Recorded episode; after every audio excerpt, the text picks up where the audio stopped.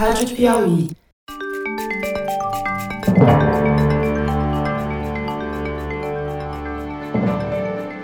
Opa, eu sou José Roberto de Toledo e este é o Luz no Fim da Quarentena, uma coprodução da revista Piauí com a Rádio Novelo. Como você sabe, infectamos o canal do Foro de Teresina para discutir pesquisas científicas que ajudam a atravessar o túnel da pandemia. Hoje, nosso cientista residente, o biólogo Fernando Reinach, faz uma conta simples, mas preocupante sobre o ritmo da epidemia de SARS-CoV-2, principalmente em São Paulo. Se 5% dos moradores da cidade já estiverem contaminados pelo vírus, como uma pesquisa recente mostrou, significa que a margem de erro das políticas de contenção está muito reduzida. Qualquer passo em falso, a partir de agora, pode custar milhares de vidas. Um erro das autoridades ou mesmo o descuido da população, daqui para frente tem um custo muito maior do que teve até agora. Preste atenção na conta. Fernando Rainer. Hoje a gente vai tirar o nosso ouvinte para fazer conta, é isso? Nós vamos tentar calcular qual é a porcentagem da bendita imunidade do rebanho em São Paulo. É, a gente vai ter que fazer duas contas. A pessoa não pode ter faltado a aula de fração na escola, nem a aula de progressão geométrica. Peraí, vamos trocar o entrevistador por aqui. Não, brincadeira, vamos lá. Fração é um número dividido por outro, certo? E progressão certo. geométrica é um número multiplicado por uma constante que se repete ao longo do tempo. É um número que você multiplica por um número, daí você pega o resultado, multiplica por esse número de novo e multiplica por esse número de novo. Ou seja, dá um exemplo aí, Fernando, por favor. Então, sei lá, começa com 10 mortes e a constante é 2. Então, 10 mortes, a constante é 2, vai dar 20 mortes. A constante é 2 de novo, vai dar 40 mortes. A constante é 2 de novo, vai dar 80 mortes. E é assim que o vírus se propaga na população. Vamos pegar o caso de São Paulo aqui. O último dado, 38.605 casos, sendo que duas semanas antes eram 20.464. Aí, quando você faz a conta, divide um pelo outro, subtrair o valor de base, vai dar um crescimento de 88%. É, então a, a, taxa de multiplicação é 1,88. Então pega o número, multiplica por 1,88. Pega o novo número, multiplica por 1,88. E isso significaria então que se no dia 17 de maio havia 38.605 casos, duas semanas depois, tudo mantido como está, a gente teria 72 mil 577 casos no dia 31 de maio, 136.446 no dia 14 de junho, 256. Aí, aí vem o susto, né? Aí vem 256.518 no dia. Só que isso daqui é o dado oficial, né? E vocês, no estudo de vocês, estudo feito pelos professores da USP, pelo IBOP, pelo Laboratório Fleury, mostrou que há indícios de que a subnotificação em São Paulo seja da ordem de 92%, que seria necessário multiplicar por 12 o número de casos para se chegar no número de casos é, reais. Né? Na verdade, é que só 8% dos casos estão na estatística, do jeito que uhum. ela é uhum. coletada. Né? Então, por exemplo, no dia 17 de maio, quando as estatísticas oficiais falavam em 38.605 casos, multiplicando por 12, a gente teria 463 mil casos. Portanto, usando o mesmo raciocínio da que você fez, dos 88% de crescimento a cada duas semanas, no dia 31 de maio, final do mês, a gente teria 871 mil casos. No dia 14 de junho já teria 1 milhão 637. No dia 28 de junho, 3 milhões. E no dia 12 de julho, 5 milhões e 800 praticamente, que é mais da metade da cidade. Ou seja, lá pelo dia 15 de julho, a gente estaria chegando a 60% da população contaminada pelo SARS-CoV-2 e 60% é um númerozinho mágico, né? É importante de lembrar isso é que essa conta ela não é um modelo, né? Ela pega o que aconteceu nos últimos 15 dias e fala se tudo continuar igual, ou seja, nada pode ser alterado. E isso não é a realidade, as coisas vão ser alteradas, né? Não só porque os números maiores de casos vão provocar uma sensibilidade maior da população, mas um número de casos, quando começa a ficar muito grande, ele provoca já os efeitos da imunidade de rebanho que retarda o crescimento. Né? Agora, a imunidade de rebanho tem uma conta, né? Que eu acho que é importante você explicar para as pessoas entenderem que não é um número sacado da cartola. A imunidade de rebanho, ela assim, cada pessoa que se infectar na cidade e for resistente, ela dificulta um pouco a vida do vírus. E aí vai subindo. Quando você tiver 5% das pessoas, ainda não afeta muito o vírus. 10 também não. 30, 40, 50% começa a afetar. E chega uma hora que ela realmente começa a bloquear o espalhamento do vírus. E essa conta do momento em que ela começa a bloquear o espalhamento do vírus é quando o efeito da imunidade de rebanho começa a ser muito importante no que está acontecendo, né? Esse número ele é calculado baseado na capacidade de infecção do vírus, que é uma coisa meio intuitiva. Um vírus que transmite muito fácil de uma pessoa para outra precisa de muito mais pessoas imunes para ele parar de se transmitir. Um vírus vagabundo que tem muita dificuldade em se transmitir, a imunidade de rebanho é atingida com uma porcentagem menor da população, né? Então tem uma formulazinha que diz o seguinte: que a fração da população que tem que ser infectada para ter a imunidade de rebanho é igual a 1 menos uma fração que é 1 sobre o R0 do vírus. Então, R0 é o número de pessoas que são infectadas por uma pessoa logo no início da pandemia, quando não acontece nada, logo no início. Quer dizer, tá? quando 100% da população é vulnerável ao vírus. E o R0 do novo coronavírus está em é, o R0 do novo coronavírus tem muitas estimativas, mas um número razoável para a gente usar é 2,5. É, o, o, Imperial College London fez uh, os estudos que são mais citados sobre esse assunto. Ele calculou uma gama de R0s, mas a mediana seria exatamente 2,5, que ou seja, um contaminado, contaminado zero, né? O primeiro paciente contaminaria 2,5 pessoas, que é o que né? O, que é, o que é ruim de explicar, porque dois e meio não existe, mas enfim. O segundo cara teria que. Juntos, o primeiro e o segundo contaminariam cinco, velho. Tá bom. Você era ruim de matemática, hein, Toledo? Dá para ver aqui. Mas aí, voltando ao assunto aqui. Bom, então, qual é a imunidade de rebanho, o limite quando começa a atuar a imunidade de rebanho no caso de você ter um R0 de 2,5? É 1 menos 1 dividido por 2,5. Se você fizer essa conta, dá 0,6.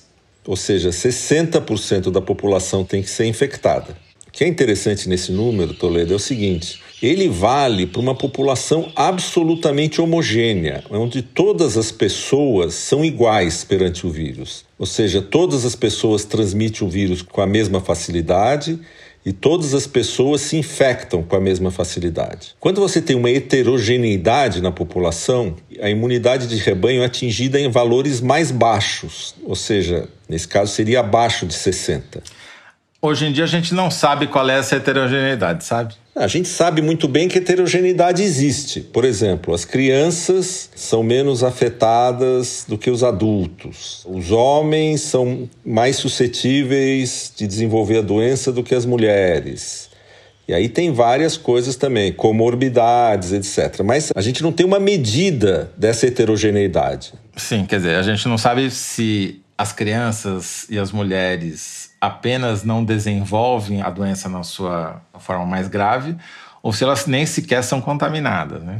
Então, tem um monte de questões que a gente não sabe, mas algum tipo de heterogeneidade existe. Então, se o R0 for 2,5, é de 60 para baixo, tá certo? Pode ser só 59, mas pode ser 40 também. Aí vem a questão: se no lugar, na parte de São Paulo, que a gente teve o maior número, maior porcentagem de pessoas já infectadas, que deu 5,2%, quão longe nós estamos da imunidade de rebanho? E as pessoas todas falam para mim: não, 5,2% é um número pequeno, 5,2%. Porque quer dizer que 95% da população ainda não foi infectada.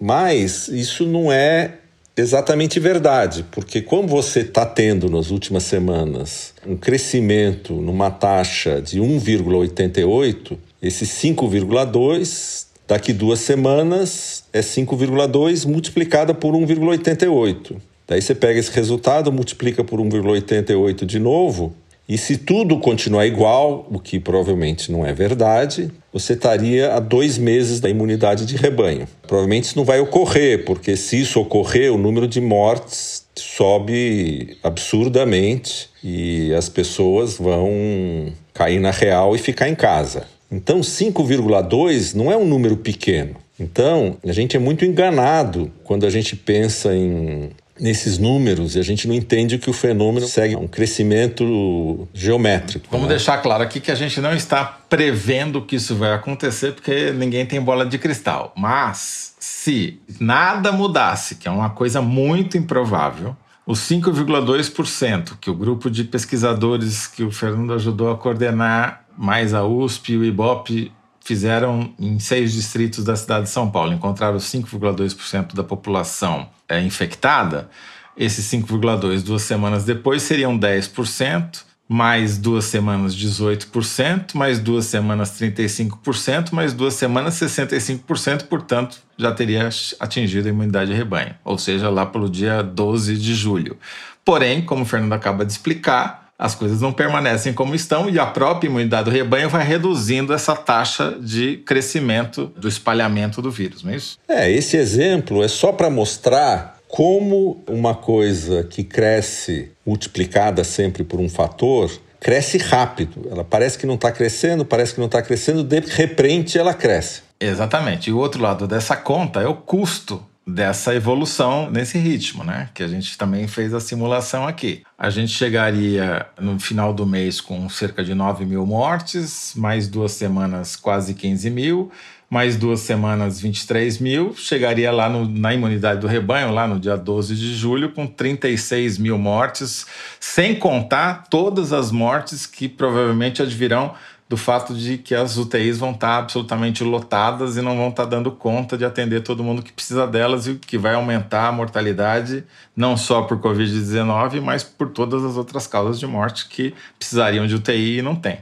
Exatamente. Então, esse é um exercício onde você usa só os dados das últimas duas semanas para fazer uma continha de padeiro.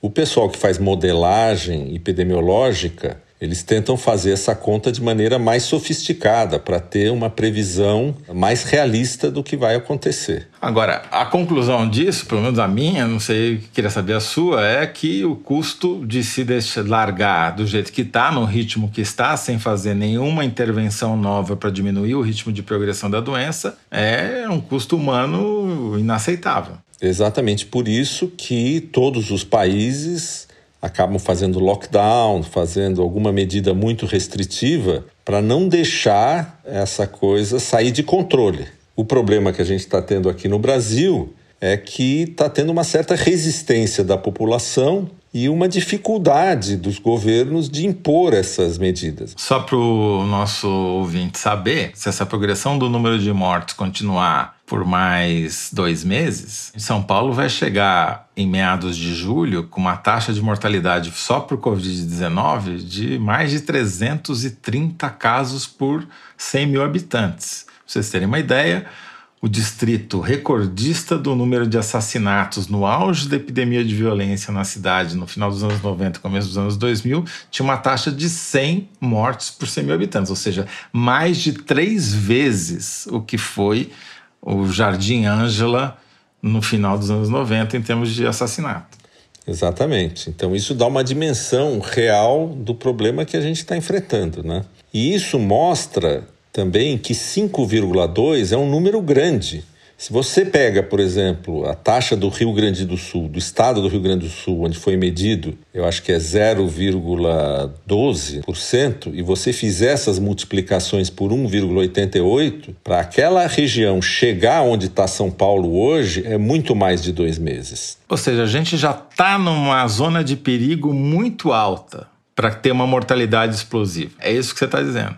É isso, é eu tive a reação depois que a gente divulgou o estudo tal, todo mundo falava, puxa, mas ainda falta 95% das pessoas para serem infectadas, para todo mundo ser infectado. Então está no começo. Não é verdade. Quando você chega em 5, você já está no fim. Está mais próximo do fim do que do começo. Você já cumpriu um período onde você tinha mais chances de controlar o avanço do que hoje. Hoje a tua margem de manobra, a tua margem de erro é minúscula, né? Qualquer erro é fatal. Espero que os nossos governantes estejam te ouvindo, Fernando Reiner. Vamos ver, né? Muito obrigado. Tá bom, um abraço. Um abraço. Tchau, tchau.